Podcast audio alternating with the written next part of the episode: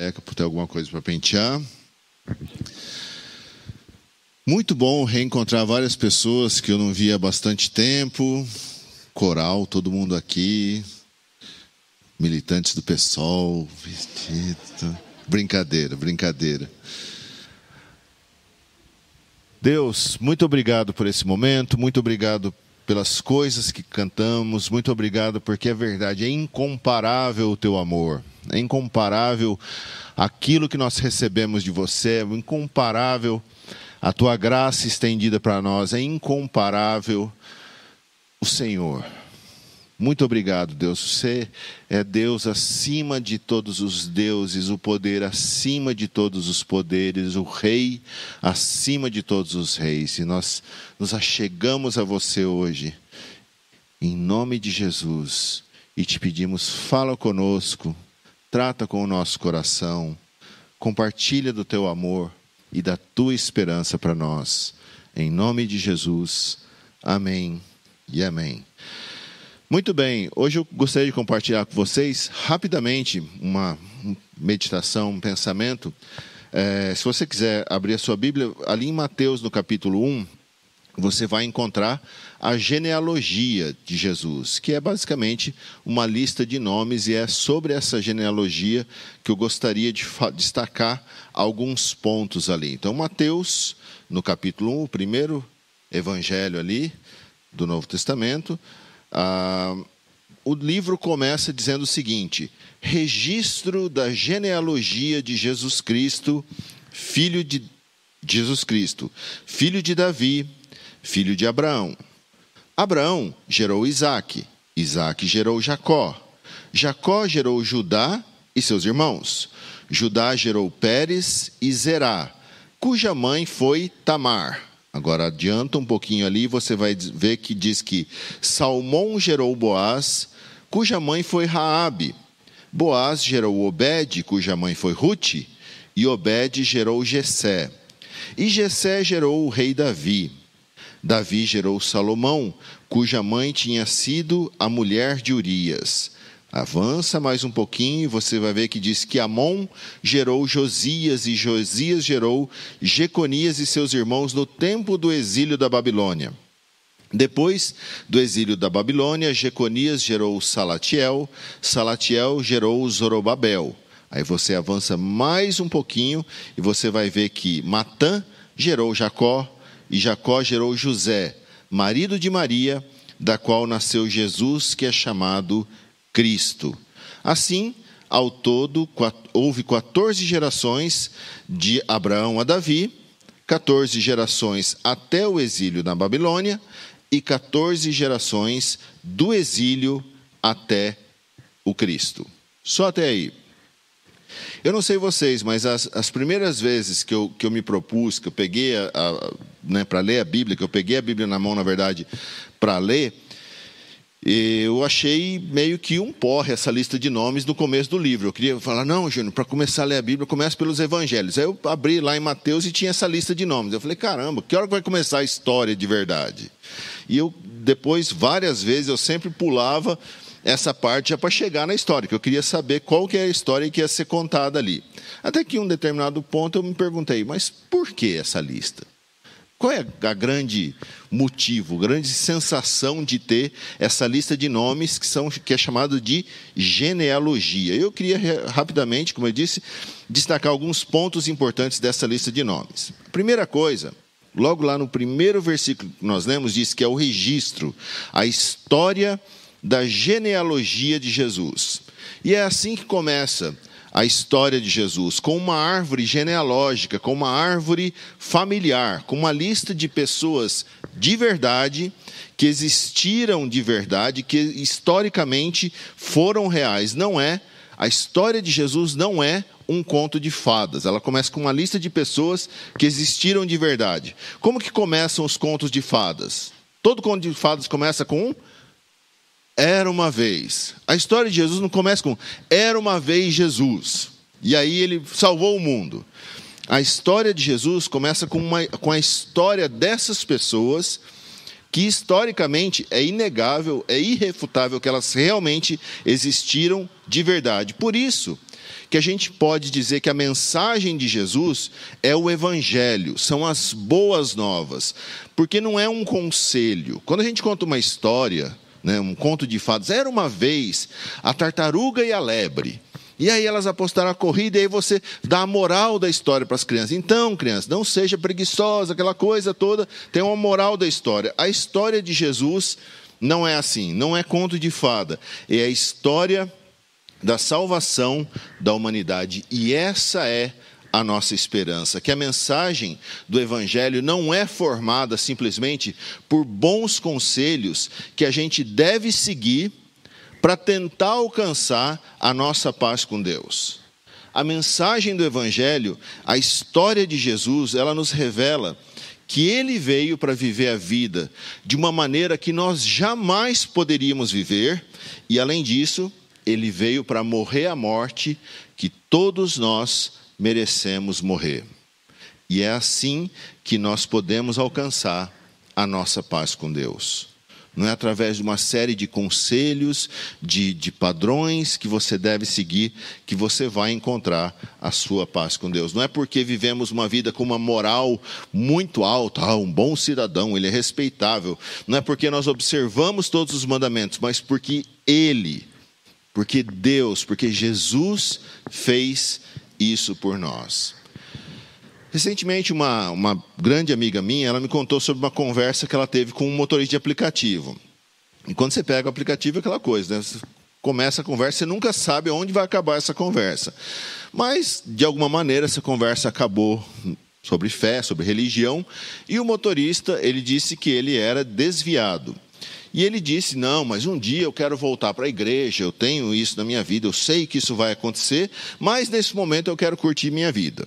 E pelo que deu a entender na conversa, o que estava acontecendo é que esse rapaz estava saindo com um monte de gente, estava passando o rodo em geral, estava né, festa e tal, e esse cara, esse pensamento, não, hoje eu estou curtindo a vida, eu estou pegando geral, mas um dia eu vou voltar para a igreja, um dia eu vou voltar esse pensamento que ele revela, essa atitude, essa ideia que ele tem, essa imagem que ele tem do Evangelho, ela é uma imagem muito errada, infelizmente. Ele, muitas vezes nós também pensamos que, se um dia ou quando nós deixarmos algumas práticas, quando nós deixarmos alguns pecados, quando nós abandonarmos alguns padrões de vida, aí nós seremos aceitos por Deus. Esse é o pensamento de muita gente.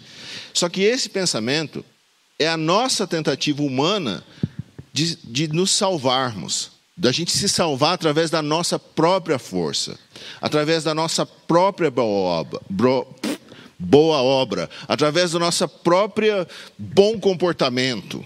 E a gente é treinado a viver assim. Desde criança, ó, se for um bom menino, vai poder comer sobremesa depois. Aí você leva a criança para passear nessa época no shopping, vai estar o Papai Noel lá, foi um bom menino, senão não vai ganhar presente. Para nisso ano que vem, acho que eu vou me candidatar. Hum, boa ideia. Não se iluda, meu amigo, não se iluda, minha amiga. Você nunca vai se comportar bem o suficiente para ser aceito. Por isso que ele, aquele rapaz, todos nós somente somos aceitos através e pela graça de Deus e por tudo que Jesus fez, pelo caminho que ele abriu para nós. Essa é a realidade. Acreditar da forma que aquele rapaz acredita, e muitas vezes nós acreditamos, é muito perigoso. É muito perigoso porque se amanhã aquele rapaz deixar esse estilo né, de vida de festa, de pegação e tal, e voltar a ser um bom menino, ele vai julgar todas as pessoas que vivem um padrão de moral abaixo do dele. Ele vai passar a julgar todas as pessoas que estão vivendo como ele vivia até anteontem. Mas daí agora essas pessoas não prestam mais, porque ele, ele é o bom menino agora. E, e muitas vezes essa é a nossa atitude também. Porque no fundo, no fundo, nós estamos tentando alcançar a salvação através das nossas boas obras, através do nosso bom comportamento. E aí a gente julga quem não está se comportando tão bem quanto nós, e aí nós temos uma atitude de orgulho como se fosse, como se nós fôssemos melhores ou superiores a quem não vive esse mesmo padrão do mesmo jeito que nós vivemos. Ou a gente vive em constante condenação. Porque a gente sabe que a gente não consegue alcançar o padrão de vida que nós achamos que precisamos viver. Nós sabemos os erros que cometemos, nós sabemos as vezes que nós pisamos na bola. Mas entenda o seguinte: nenhum pecado é tão pequeno que não mereça condenação, nem tão grande que o amor de Deus, que a graça de Deus não possa perdoar. Vou falar isso de novo. Nenhum pecado é tão pequeno que não mereça condenação, e nem tão grande que não possa ser perdoado pelo amor e pela graça de Deus. Nesse texto que nós lemos, nessa corte que eu fiz aqui da genealogia de Jesus, da história da família de Jesus, tem alguns personagens interessantes. Eu falei que um dos personagens está ali é Tamar. Tamar foi uma mulher que cometeu incesto com o seu sogro. Eu falei que tinha um outro personagem chamado Raabe. Raabe foi uma prostituta. O pessoal do estudo de segunda-feira, nós temos um estudo só sobre Raabe, foi bem interessante. Nós falamos que uma das pessoas da lista ali foi Ruth. Ruth ela era uma mulher moabita, ela nem era parte do povo de Israel. Ah, o texto diz que fala da mãe de Salomão, que foi esposa de Urias. O nome dessa mulher é Batseba, foi a mulher com quem Davi cometeu adultério e ainda mandou matar o marido dela. Então, uma lista um pouco complicada dessa família aqui, que é a família de Jesus. Então, duas coisas. Naquela época, as mulheres não eram citadas nas genealogias, nas, nas histórias das famílias, uh, mas na família de Jesus, elas são personagens muito importantes. Segunda coisa sobre isso é que normalmente se tem uh, o, o, naquela época e às vezes até hoje em dia também o, a sua histórico familiar, as pessoas que fazem parte da sua família em alguns lugares é meio que o seu currículo, né? Então tem aquelas pessoas que você destaca, não, eu sou descendente do fulano que fez isso, que fez, foi pioneiro naquilo, que começou tal coisa, mas normalmente se tem alguém que envergonha a família, que fez alguma coisa que por qualquer motivo, né, não foi legal, a tendência é que você apague o nome da pessoa da história da sua própria família. A gente destaca as pessoas que foram boas e apagamos os vida louca aí da família. E aqui nós encontramos muita esperança para nós. Porque essa lista de pessoas que nós lemos que são parte da família de Jesus, essa lista mostra que qualquer pessoa pode ser parte da família de Jesus. Que Jesus, ele não tem vergonha de dizer quem é parte da sua família. Seja o prostituto, o criminoso, o rei, o religioso, o estrangeiro, o exilado, o imigrante, o depravado, o certinho, o malandro ou o mané. Jesus conta: essa é a minha família. É desse lugar que eu vim, até eu, até vocês podem ser parte da família de Jesus. Você não é salvo, eu não sou salvo, nem condenado pelo pedigree da sua família e nem pelo histórico da sua família. Somos salvos pela graça de Deus através de Jesus. Por mais que a gente tenha pisado na bola, por mais que a gente talvez tenha envergonhado o nome da nossa própria família, nós somos bem-vindos a fazer parte da família de Jesus. Essa esperança nós encontramos nessa lista. Essa esperança nós encontramos na genealogia de Jesus. Porque a lógica do evangelho vira a lógica do mundo de cabeça para baixo.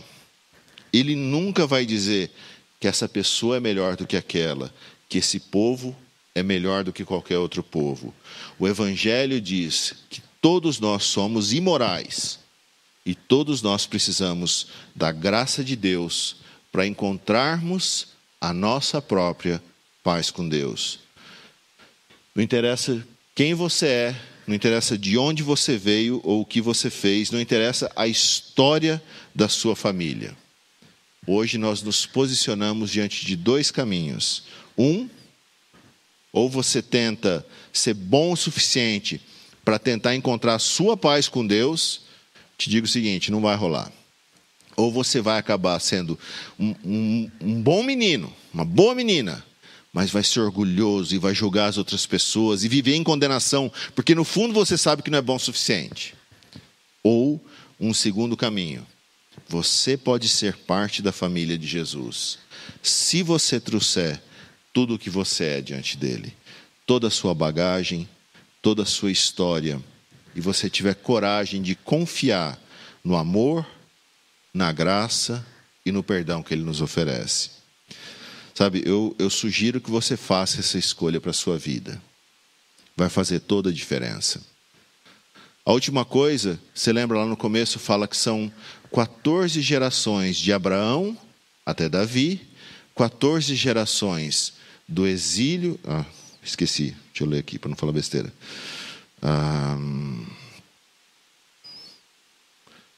Assim ao todo, houve 14 gerações de Abraão a Davi, 14 gerações de Davi até o exílio na Babilônia e 14 gerações do exílio até o Cristo.